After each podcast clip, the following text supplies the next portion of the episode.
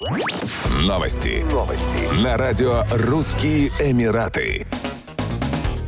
Дубае учредили Верховный комитет по технологиям будущего и цифровой экономике. Его возглавил наследный принц Эмирата шейх Хамдан бен Мухаммед Аль-Мактум. В задачи комитета входит формирование стратегии развития технологий искусственного интеллекта, определение проектов для инвестирования в метавселенные и установление партнерских отношений с игроками рынка в целях развития цифровой экономики Дубая. По словам шейха Хамдана, Дубай является глобальным испытательным полигоном для новых технологий и бизнес-моделей будущего, которые помогут превратить его в мировой центр цифровой экономики экономики. Комитет будет анализировать тенденции развития цифровой экономики, включая технологии искусственного интеллекта, блокчейна, Web3, виртуальной и дополненной реальности, интернета вещей, обработки данных и облачных вычислений. Орган также будет контролировать реализацию стратегий, связанных с технологиями будущего в Дубае, будет формировать перечень навыков, необходимых для развития цифровой экономики, а также выстраивать стратегические отношения с отраслевыми организациями по всему миру.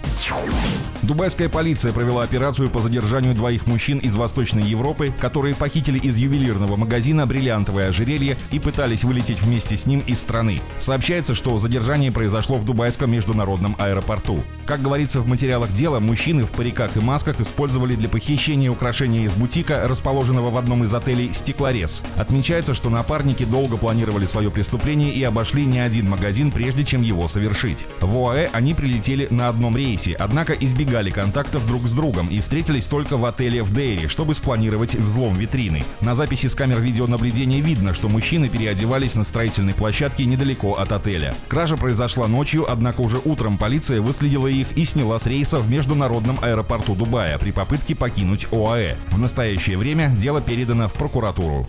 Еще больше новостей читайте на сайте RussianEmirates.com